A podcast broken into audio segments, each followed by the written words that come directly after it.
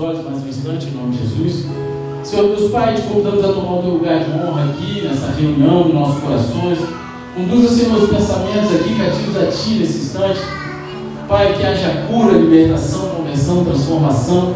Mas não permita que teus filhos saiam daqui da mesma forma que entraram, Pai. Em nome de Jesus, que eles possam não só sentir a Tua presença, que eles não possam ser apenas ouvintes da tua palavra, mas que eles saiam daqui sendo verdadeiros praticantes de tudo aquilo que eles ouviram. Em nome de Jesus, desde já eu repreendo todo espírito contra o teu, toda conversa paralela, toda falta de atenção, toda ação desnecessária. E clamo pela tua misericórdia, Senhor. Conceda os céus abertos e manifesta a tua glória nesse lugar. Se você crê nisso, diga amém. amém. Glória a Deus. A gente está numa série de mensagens onde nas últimas cinco semanas, nos últimos cinco cultos de domingo, a gente tem acompanhado os últimos dias de Jesus até a cruz, onde ali a gente analisou a unção dele através né, de Maria que quebrou o vaso de alabastro e ungiu Jesus.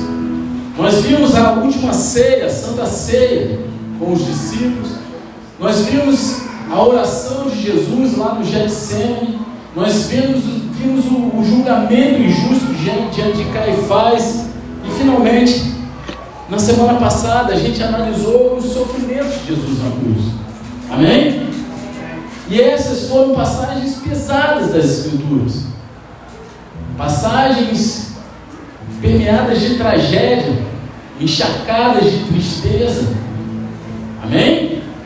Só que hoje a gente vai fazer uma retrospectiva, porque eu não quero acabar esse, essa série, estou brincando. Mas a gente vai fazer uma retrospectiva, a gente vai fazer uma volta ao domingo antes de Jesus ir para a cruz. O famoso chamado Domingo de Ramos, amém? Quem já ouviu falar de TBT aqui? Levanta a mão. Tem todo mundo, né? Quem está na rede social? Quem está em alguma rede social, levanta a mão. Quem está em rede social sabe do que eu estou falando. TBT é Throwback Tuesday, Tuesday, sei lá como é que fala em inglês. É quase isso. Que na tradução assim, ao pé da letra, seria um retrocesso à quinta-feira. É, geralmente chega na quinta-feira, a galera posta lembranças passadas e é como se fosse uma retrospectiva da quinta-feira. Só que hoje a gente vai fazer um TBS. Amém? Que é Throwback Sunday. Amém? Olha aí. E assim a gente vai conseguir enxergar o contraste impressionante que a gente tem aqui nessa situação. Em vez de tristeza, o domingo antes das sextas, né? Era, era um domingo que havia emoção, o clima era festivo, alegre, comemorativo, e isso normalmente faz a gente se perguntar o que, que aconteceu. O que, que aconteceu entre domingo de ramos e sexta-feira santa para provocar tal mudança de eventos? Não é isso? O que, que aconteceu? E como a gente vai ver agora na passagem de hoje, muito disso tinha a ver com as expectativas. Qual é a tua expectativa quando você saiu de casa hoje? Qual é a sua expectativa quando você sai para trabalhar? Qual é a sua expectativa diante das promessas de Deus, daquilo que você espera de Deus? Jesus ele tinha um plano para aquilo que ele faria quando chegasse a Jerusalém, mas as multidões eles tinham um plano um pouco diferente de Jesus. A expectativa deles era, era outra. E sempre que o seu plano for diferente do plano de Deus, você vai se encontrar fazendo a mesma pergunta: o que, que aconteceu? Quem já passou por isso aqui? Quem já fez muitos planos e de repente, quando se vê aquilo que está vivendo, fala assim: meu Deus, mas o que, que aconteceu aqui? O que está acontecendo? E para a gente entender melhor, como é um, um TBS, né? A gente vai abrir a palavra de Deus no Evangelho de Mateus, capítulo 21, versículo 1. Quem for achando, dá um eita glória em pentecostal. Se você não tiver Bíblia, pega na televisão. Se você não estiver achando, abre em qualquer lugar. faz cara do que achou, mas fala assim: Meu Deus.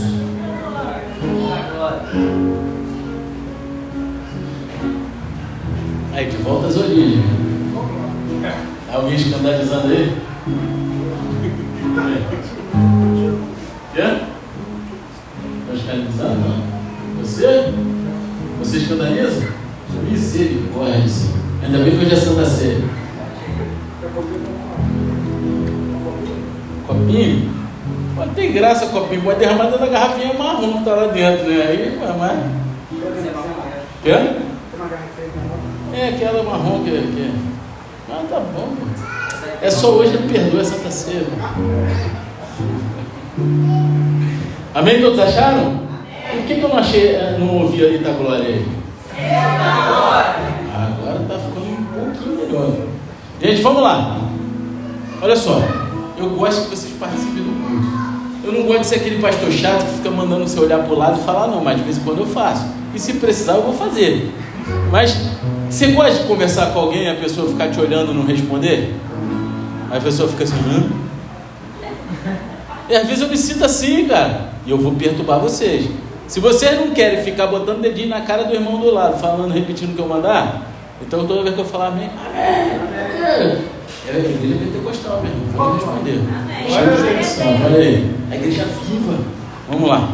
Diz assim: quando se aproximaram de Jerusalém, chegaram a Betfagé, ao Monte das Oliveiras, Jesus enviou dois discípulos dizendo-lhes: Vão até a aldeia que está diante de vocês e logo encontrarão presa uma jumenta e com ela um jumentinho. Desprendam e tragam para mim. E se alguém disser alguma coisa, respondam: O Senhor precisa deles, e logo ele deixará que vocês tragam os animais. Ora, isso aconteceu para se cumprir o que foi dito por meio do profeta. Digam à filha de Sião: Eis que o seu reino, o seu rei vem até você, humilde, montado em jumenta e, e num jumentinho, cria de animal de carga. E os discípulos, e tendo feito como Jesus lhes havia ordenado, trouxeram a jumenta e o jumentinho. Então puseram em cima deles as suas capas, e sobre elas Jesus montou. E a maior parte da multidão estendeu as suas capas no caminho, e outros cortavam ramos de árvores, espalhando-os pelo caminho. E as multidões, tantas que iam adiante dele como as que seguiam, clamavam: Hosana, o filho de Davi, bendito o que vem em nome do Senhor, Hosana nas maiores alturas. E eis quando Jesus entrou em Jerusalém, toda a cidade se alvoroçou e perguntavam: Quem é este? E as multidões respondiam: Este é o profeta Jesus de Nazaré da Galileia. Amém? Amém. Então eu quero começar hoje perguntando: qual é o seu plano de vida? O que você planejou para a tua vida? Você tem feito planos para daqui a 10 anos, 5 anos? Há 10 anos atrás você planejou como você viveria hoje? O que você estaria fazendo? O que você planeja fazer da vida? O que você espera realizar daqui para frente? Você já falou com Deus sobre isso? Você já trocou uma ideia? Alguém disse certa vez o seguinte: se você quer fazer Deus rir, diga aí os seus planos. Né, meu irmão? Eu acho que Deus às vezes ele fica olhando para a gente e para os nossos planos e acha graça. Quem, quem consegue enxergar isso? Sou eu? Assim, meu filho, não sabe de nada que eu tenho para você. Como é que tu... Mas se tu soubesse, se tu perguntasse para mim, seria mais fácil para você. Não é verdade? Eu não sei quais são os seus planos. Mas eu sei que Deus ele tem um plano para a vida de cada um de nós. Eu sei que se você seguir o plano de Deus, a sua vida vai ser muito melhor do que se você quiser seguir o seu próprio plano. Deus ele diz em Jeremias 29, 11 o seguinte: Eu é que sei que pensamentos tenho a respeito de vocês, diz o Senhor. São pensamentos de paz, não de mal, para dar-lhes um futuro e uma esperança. Os planos de Deus sempre envolvem esse sentimento, essa realidade. Os planos que Deus tem para cada um de nós, eles vão trazer paz e esperança.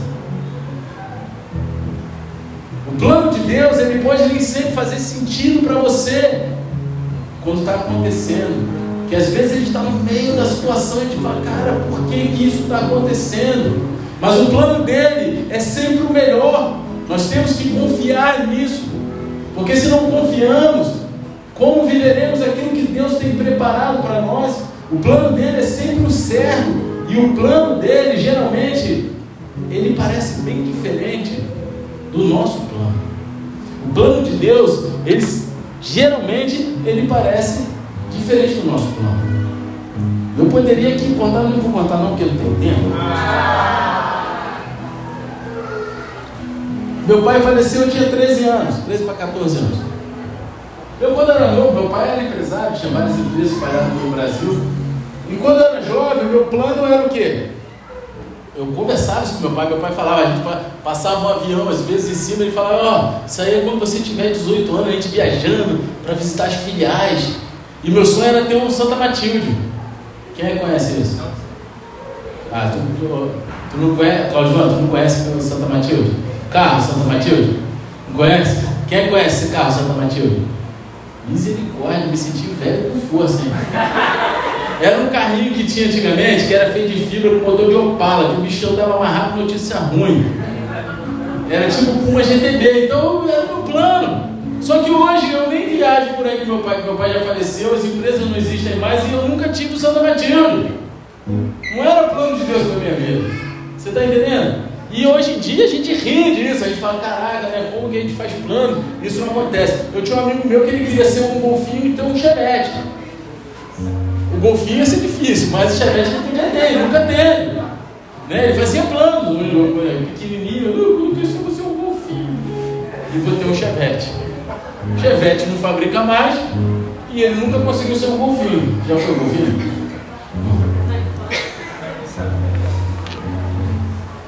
Então, o plano de Deus, ele é diferente do nosso plano. Quando a gente não pergunta para ele o que ele quer da gente, o que ele tem preparado para a gente, a gente tende a fazer planos que são completamente diferentes dos planos de Deus. O plano de Deus e o plano do povo eram diferentes do primeiro domingo de Ramos, quando Jesus entrou em Jerusalém. Quando Jesus entrou ali, os planos de Deus eram um e os planos do povo eram completamente diferentes. E é por isso que quando a gente se volta para o domingo de ramos, aquele antes da cruz, a gente se encontra perguntando o que, que aconteceu, mas por que que era tudo uma glória, era tudo maravilhoso, nessa altura, todo mundo feliz, alegre, gritando, comemorando a chegada do Messias. Mas não foi isso que aconteceu. O que, que aconteceu entre o domingo e sexta-feira? Tudo mudou. O que aconteceu? Então a gente vai dar uma olhada para o plano de Deus em primeiro lugar, amém? Amém? Vocês estão vivos? Amém. Jesus ele estava seguindo o plano de Deus para esse dia, e o plano de Deus era que Jesus entrasse em Jerusalém como rei, mas não o tipo de rei que o povo esperava, era um outro tipo de rei. E assim, no domingo de Ramos, Jesus ele entra em Jerusalém com humildade e paz. Versículos 1 ao 3 diz o seguinte: E quando se aproximaram de Jerusalém e chegaram a Betfagé, ao monte das oliveiras, Jesus enviou dois discípulos dizendo-lhes: Vão até a aldeia que está diante de vocês e logo encontrarão preso uma jumenta e com ela um jumentinho. Desprendam e tragam para mim. E se alguém disser alguma coisa, respondam: O Senhor precisa deles. E logo ele deixará que vocês tragam os animais. Quando se trata do plano de Deus, para que Jesus ele entre em Jerusalém no domingo de Ramos, eu quero te dar uma dica. É tudo sobre o jumentinho. Olha aí, vai, vai rolar outro jargão aí, né? Não era sobre pão, esse aqui ficou mal de cabeça, que ele só vai para a festa e busca do pão. Agora é tudo sobre o jumentinho. E é verdade. Quando eles se aproximaram de Jerusalém, o que Jesus faz? Ele envia dois dos seus discípulos à frente para pegar lá a jumenta e o jumentinho. Né? E agora, se Jesus ele sabia sobrenaturalmente que esse jumento estaria lá, ou se ele havia se combinado com os donos, eu acho isso difícil ter acontecido, né?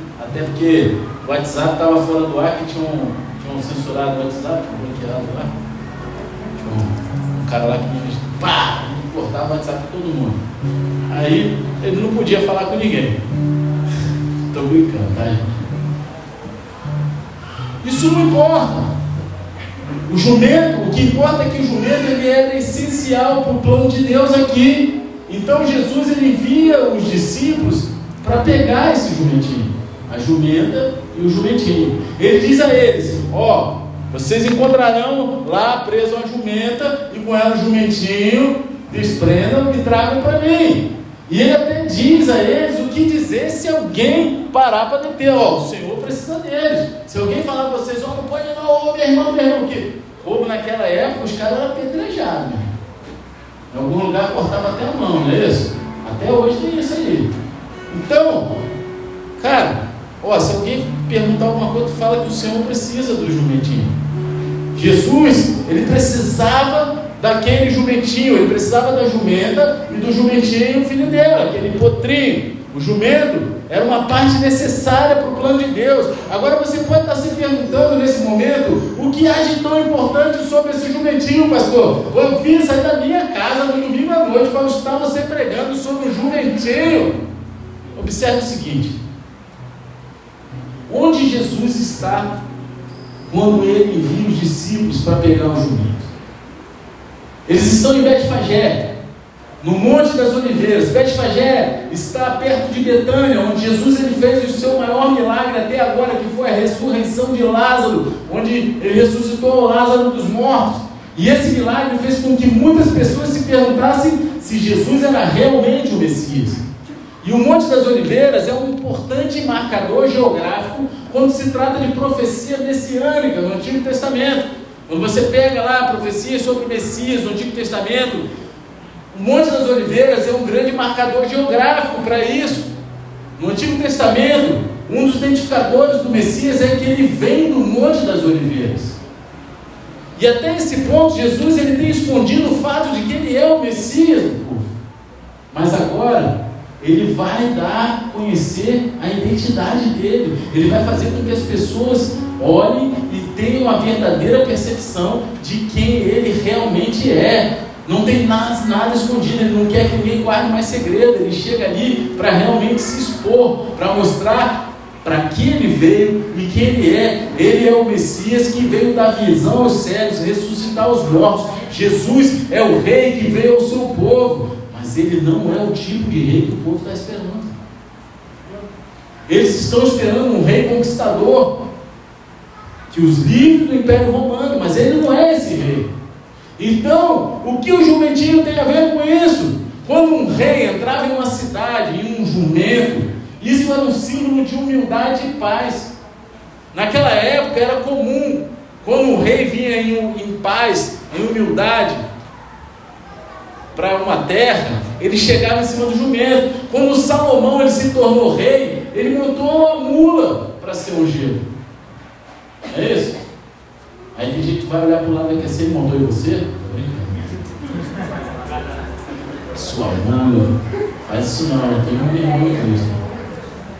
Não troca, não troca essas elogios, não, que depois vai parar no gabinete.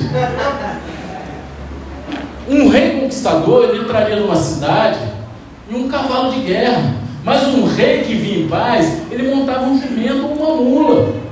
Jesus, ele se apresenta ao povo como Messias, mas um tipo de Messias diferente daquele que o povo esperava. O povo esperava que fosse um Messias bélico, um rei que chegasse lá dando ordem a legiões de anjos, um monte de cavalo, todo mundo com espada de fogo, sair cortando a cabeça de Pilatos, de geral, meu irmão, e ali ele ia reinar. Mas ele não veio para fazer guerra, ele veio para trazer paz. Então ele escolhe o que? O jumento. Jesus ele também escolheu o jumento para cumprir a profecia do Antigo Testamento. Está lá escrito, versículo 4 e 5, diz assim: Ora, isso aconteceu para se cumprir o que foi dito por meio do profeta. Digam a filha de Sião: Eis que o seu rei está vindo, vem até você, humilde, montado em jumenta, num jumentinho, cria de animal de carga. Essa profecia ela está lá em Zacarias 9:9. Ela previu que o Messias ele viria a Jerusalém em humildade e montando em um jumento. E isso é notável. O plano de Deus para os jumentos se estendia até o livro do Antigo Testamento lá de Zacarias. Claro que remonta ainda muito mais do que isso. Há imagens do jumento nas profecias messiânicas, mesmo no livro de Gênesis. Você abrir o livro de Gênesis lá no capítulo 49, versículo 10 e 11, você vai ver. O plano de Deus era usar o jumento o tempo todo. Tinha um porquê.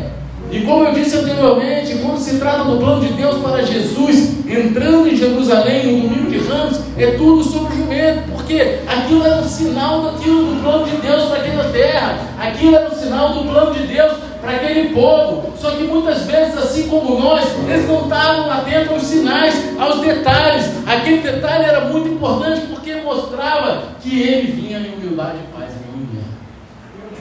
E muitas vezes os sinais estão acontecendo mas a gente prefere acreditar no que a gente A gente prefere fazer do jeito que a gente acha que é. Do jeito que a gente espera não do jeito que é realmente. Amém? Amém. Tem que estar atento aos sinais, meu querido. Quem está atento aos sinais aí? Então vocês sabem que Jesus está voltando. Eu ia fazer uma piadinha aqui, mas vocês vão ficar chateados, vou fazer. Não vou fazer. Chega. Tá? Eu brinco, eu levo na esportiva, mas não agredo ninguém. Vamos ficar na boa, na moral. Vamos lá. É, porque, não, porque depois eu, fico, eu vou fazer mais piada não. Vamos lá. Quero que ninguém fique triste comigo. Corri, né? Biquinho de agude. Então esse é o plano de Deus. É o plano das pessoas?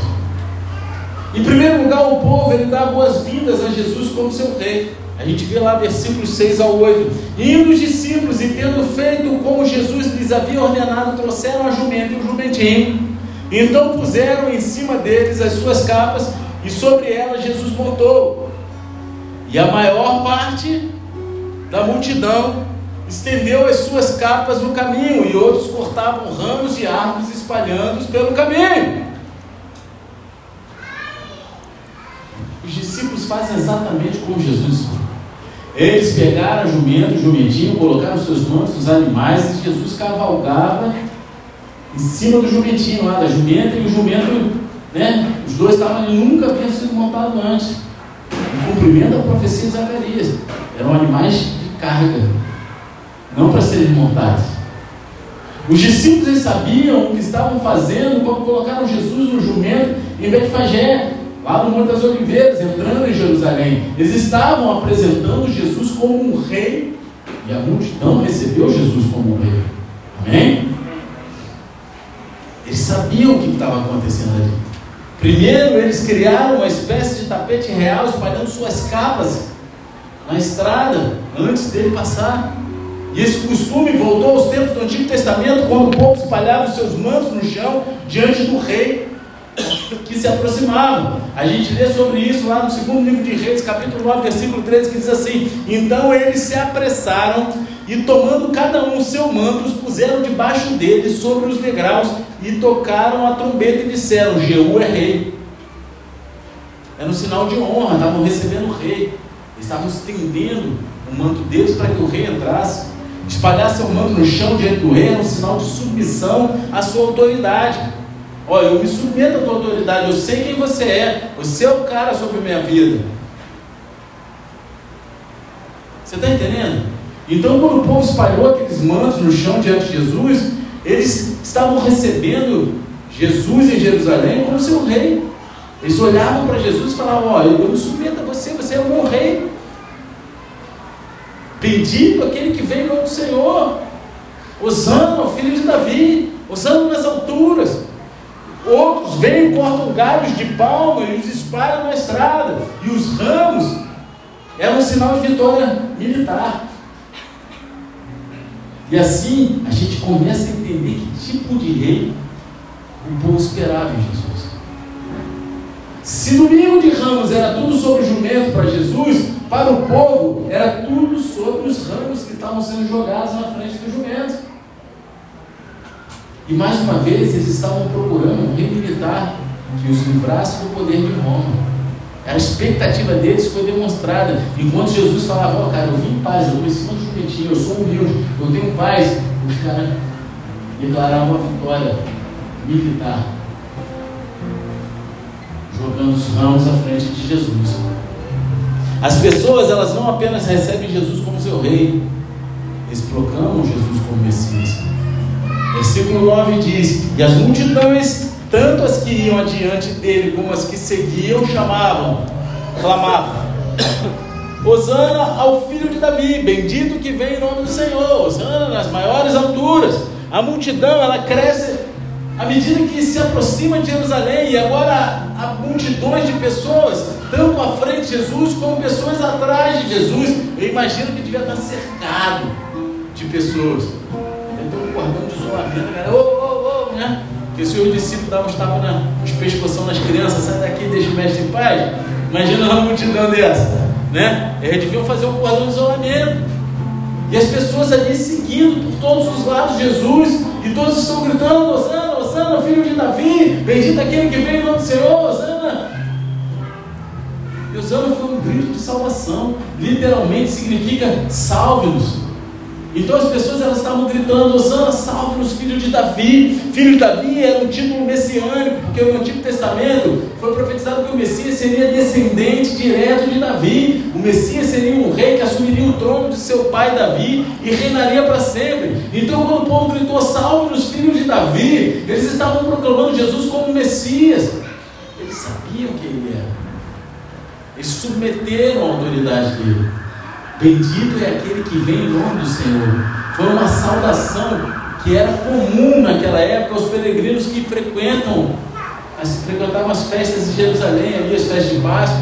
Né? Eles falavam, quando as pessoas estavam chegando em Jerusalém na festa de Páscoa, falavam, bendito é aquele que vem em nome do Senhor. Era comum eles falarem isso ali. Mas aqui a saudação, ela assumiu tons adicionais à medida que o povo reconheceu Jesus como Messias, que veio em nome do Senhor.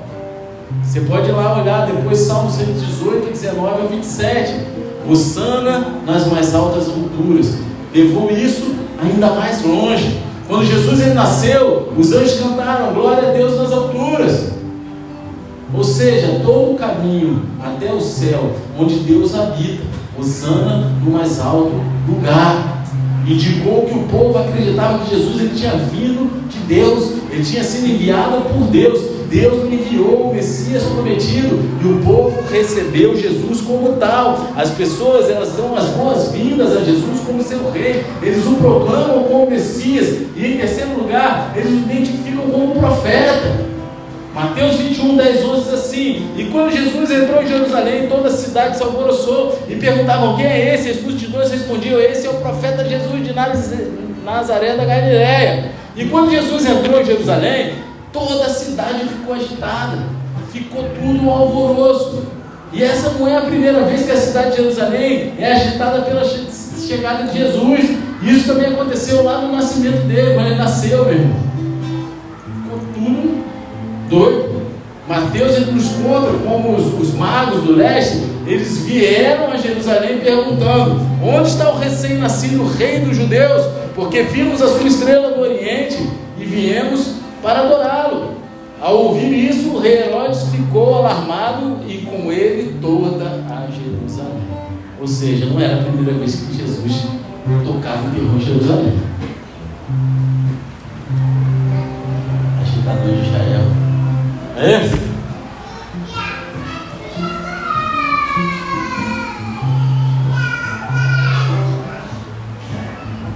Eles veem Jesus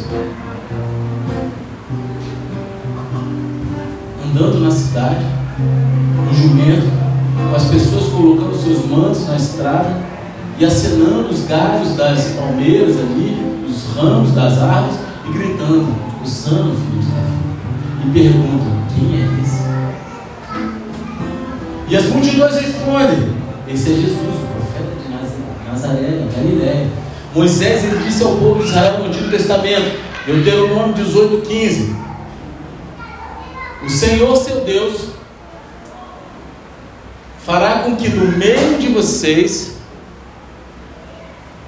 O Senhor, seu Deus, fará com que no meio de vocês, no meio dos seus irmãos, se levante um profeta semelhante a mim.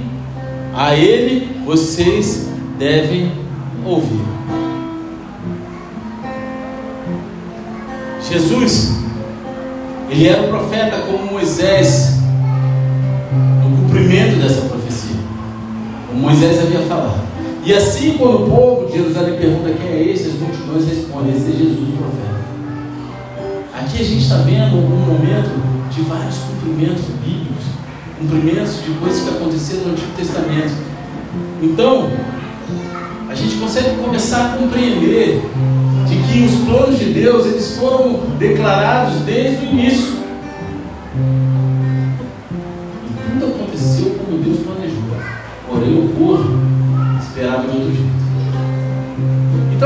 Quero dizer uma coisa aqui essa noite para você. Os planos de Deus eles são bem melhores que nossos. Apesar de muitas vezes a gente passar por dificuldades, por lutas, quando está se cumprindo o plano de Deus, é para trazer peso de glória para Deus. Vai chegar o momento que Jesus vai voltar e para isso acontecer vai ter que ter perseguição. Agora o plano de Deus não é melhor? Como não poderia ser sem perseguição? Infelizmente, o povo de Deus é muito descansado. Ele só começa a clamar, a se unir de verdade quando passa por um só quando a corda aperta, está quase arrebentando, que a galera se une. Às vezes tem que arrebentar para a galera se unir. Você lê lá no Antigo Testamento, você vê que o povo no Egito ficava um acusando o outro, um brigando com o outro, até que eles não aguentavam mais a carga que era infligida. Aí eles começaram a se unir. Aí Deus mandou o libertador. E não vai ser diferente agora. E aí a gente fica achando que a gente vai ter a volta de Jesus e vivendo as mil maravilhas. Vivendo no paraíso, só que não é isso que vai acontecer. O caldo vai ter que tornar. Eu cheguei até a brincar aqui, né, falando de política de novo. Falei, ah, vou votar no outro lado, porque sem perseguição não há avivamento. É, foi uma brincadeira. Mas, cara, é uma verdade. Se não tiver perseguição, não está próximo de Jesus, não está. Se não houver. e o que eu estou falando agora não tem nada a ver com a política e a eleição daqui, não. Tá? Eu estou falando com um panorama mundial. Eu estou falando com aquilo que a gente vai ter que passar. Mas e aí, quais são os seus planos? Seus planos é o quê? Não, eu quero casar antes de Jesus voltar. É? Tinha um que falava, eu falava, ó, Jesus vai voltar e você casar. Ainda bem que era plano de Deus de casar, né? filho, filha, olha aí. Mas tem vezes que o teu plano não faz parte do plano de Deus. E como fica o teu coração? Você aceita de boa? Você vai buscar essa paz em Deus? Você está disposto a ouvir que aquilo que você planejou, aquilo que você depositou a tua confiança, aquilo que você não é o plano de Deus? E aí o que, aconteceu, pastor? No domingo de Ramos, o povo recebeu Jesus como rei, proclamou ele como Messias, o identificaram como profeta. Na sexta-feira santa, eles vão lá e crucificam ele. Então o que, que aconteceu, pastor? O plano de Deus era diferente do plano das pessoas. O plano de Deus não tinha nada a ver com o plano que aqueles caras tinham colocado no coração deles. Eles, eles cresceram lendo os profetas, lendo todo o Antigo Testamento, eles conheciam de quais salteavam mas eles resolveram planejar algo diferente do que estava escrito. Eles esperavam que as coisas acontecessem diferente. O povo, eles queriam um salvador político que viesse a Jerusalém e os libertasse do poder de Roma. O plano de Deus era enviar um salvador espiritual que viesse a Jerusalém e os libertasse do poder do pecado. Amém. Vocês estão entendendo? Amém. Era o momento para você dar glória a Deus, sair rodopiando as cadeiras voando, meu irmão porque Ele nos libertou do poder do pecado. E essa é a maior vitória que a gente pode ter. Amém? Amém. Lembre-se de que plano de Deus no domingo de Ramos era sobre o jumento. Jesus ele veio a Jerusalém não em guerra, mas em paz. De alguma forma, as pessoas elas perderam essa parte. mesmo os discípulos, eles, eles não juntaram esses pedaços até depois da morte e ressurreição de. Eles até então, eles não tinham a verdadeira noção disso que eles estavam vendo. Eu, eu, eu, eu, tá? não estou falando que isso é verdade, mas eu, eu, eu, eu tenho uma forte crença de que Judas, quando traiu Jesus, ele esperava que Jesus se revelasse como o líder político e fosse metesse guerra e não fosse preso, fosse para a cruz. Tanto é que ele joga a moeda embora. Quando ele viu que o bagulho deu ruim, eu acho que no coração dele ele falou assim: pô, vou fazer isso aqui e ele vai se revelar. Isso é um achismo meu, amém? Amém? Ele já tinha um coração ruimzinho mesmo, que ele roubava dinheiro, né? Roubava dinheiro? O cara gostava da sacolinha. Mas, cara, eu tenho para mim de que no coração de Júnior eu, eu vou acelerar esse processo aqui. Eu vou botar ele na mão dos caras, ele vai se revelar, vai botar todo mundo deitado no chão de boca aberta, comendo grama pela raiz. E a gente vai reinar, vai ficar todo mundo em paz. Eu tenho para mim isso. De alguma forma as pessoas perderam essa parte. Os discípulos, eles, eles não juntaram esses retalhos as pessoas que estavam em volta não conseguiram enxergar aquilo que já estava escrito no Antigo Testamento. Estamos todos familiarizados lá com João 3,16. O que está escrito lá? Olha aí, cara, eu vou fingir que eu não falei, eu vou falar de novo para ficar bonito na gravação. Toda a igreja está familiarizada com João 3,16. O que está escrito?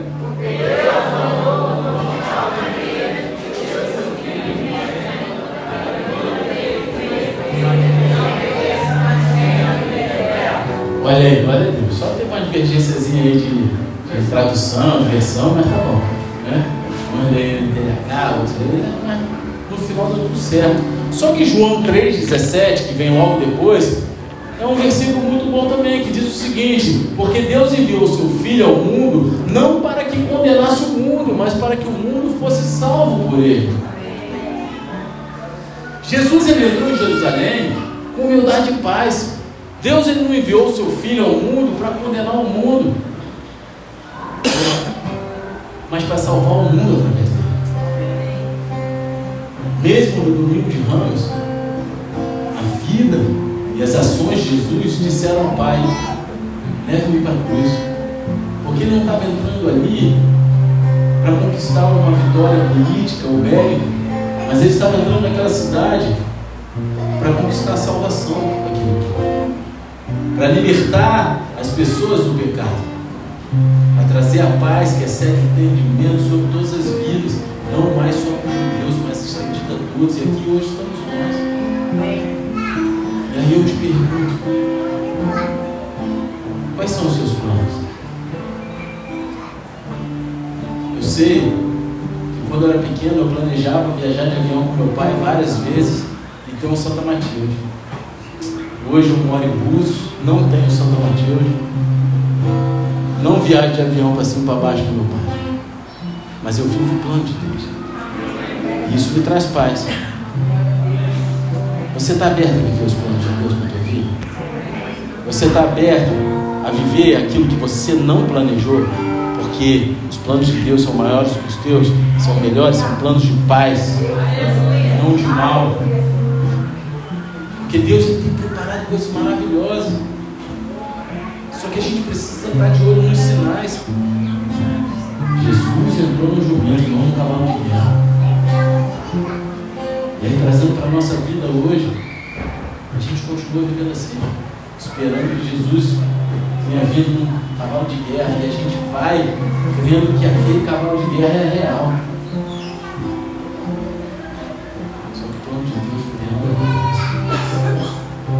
Deus, Ele é muito maior do que o nosso egoísmo. Ele é muito maior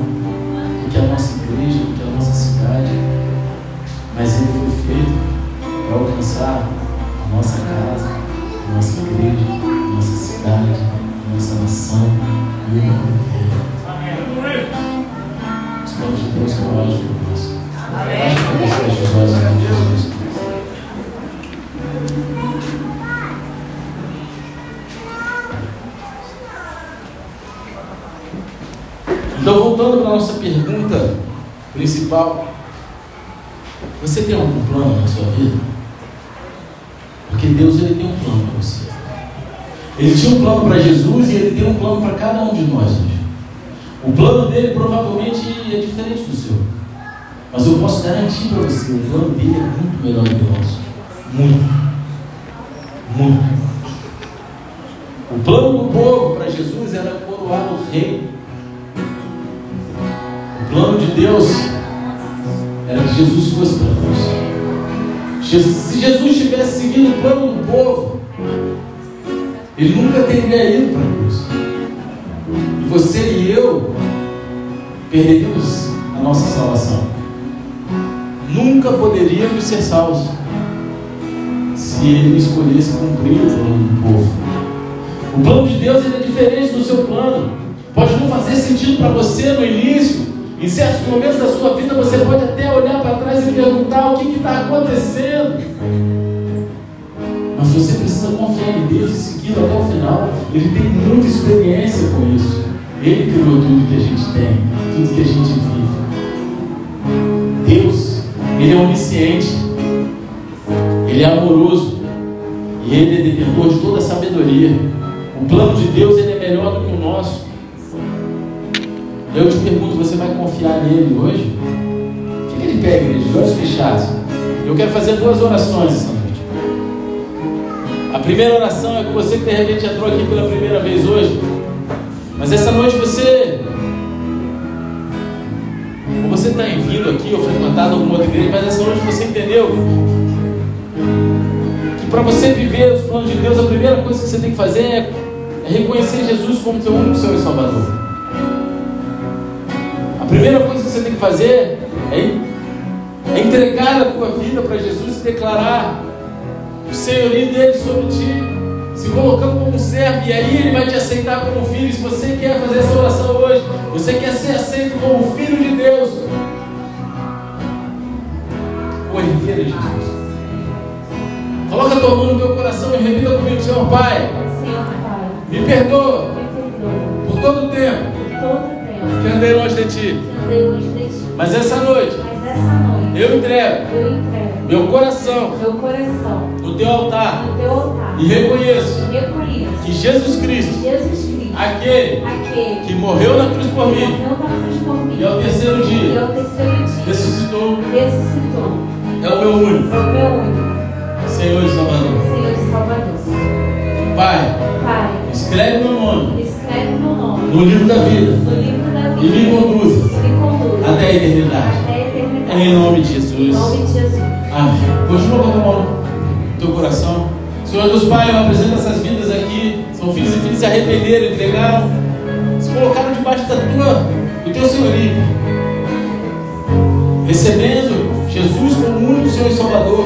Conduzem o Senhor pelo caminho da salvação, da retidão, até o grande dia. Coloca os teus anjos redor deles, livres de toda a retaliação do inferno, que eles possam ser a essência do teu amor por onde quer que eles forem. Senhor, que eles possam se sentir um só com a tua igreja, que é o teu corpo, sendo amado e amando, Pai, os irmãos e a família em Cristo, Pai, e que no grande dia eles possam falar como Paulo falou: combati o bom combate, acabei a carreira, guardei a fé, em nome de Jesus. Amém e amém. Eu quero fazer mais uma oração com você essa noite. E a sua oração é com você. Infelizmente você tenha chegado aqui talvez se perguntando o que, que aconteceu? O que está acontecendo? Mas esse não era o meu plano. Talvez você esteja vivendo coisas que você nunca planejou na tua vida. Mas eu quero dizer uma coisa: Deus planejou tudo para você viver. E o que Ele tem por trás de toda essa cortina de fumaça, de toda essa desorientação, de toda essa loucura, é paz e paz que excede. Ele tem o melhor, Ele tem plano de paz e não de mal. Ele tem planos de trazer esperança, perseverança. Então, se você sabe que é com você essa palavra, você está meio que perdido com aquilo que você não planejou. Eu quero dizer o seguinte: os planos de Deus são melhores do que os eu quero te encorajar, sai do teu lugar. Mas sai do teu lugar disposto a entregar os teus planos no altar do Senhor e falar, Senhor, receba os teus planos. Isso não quer dizer, ah, eu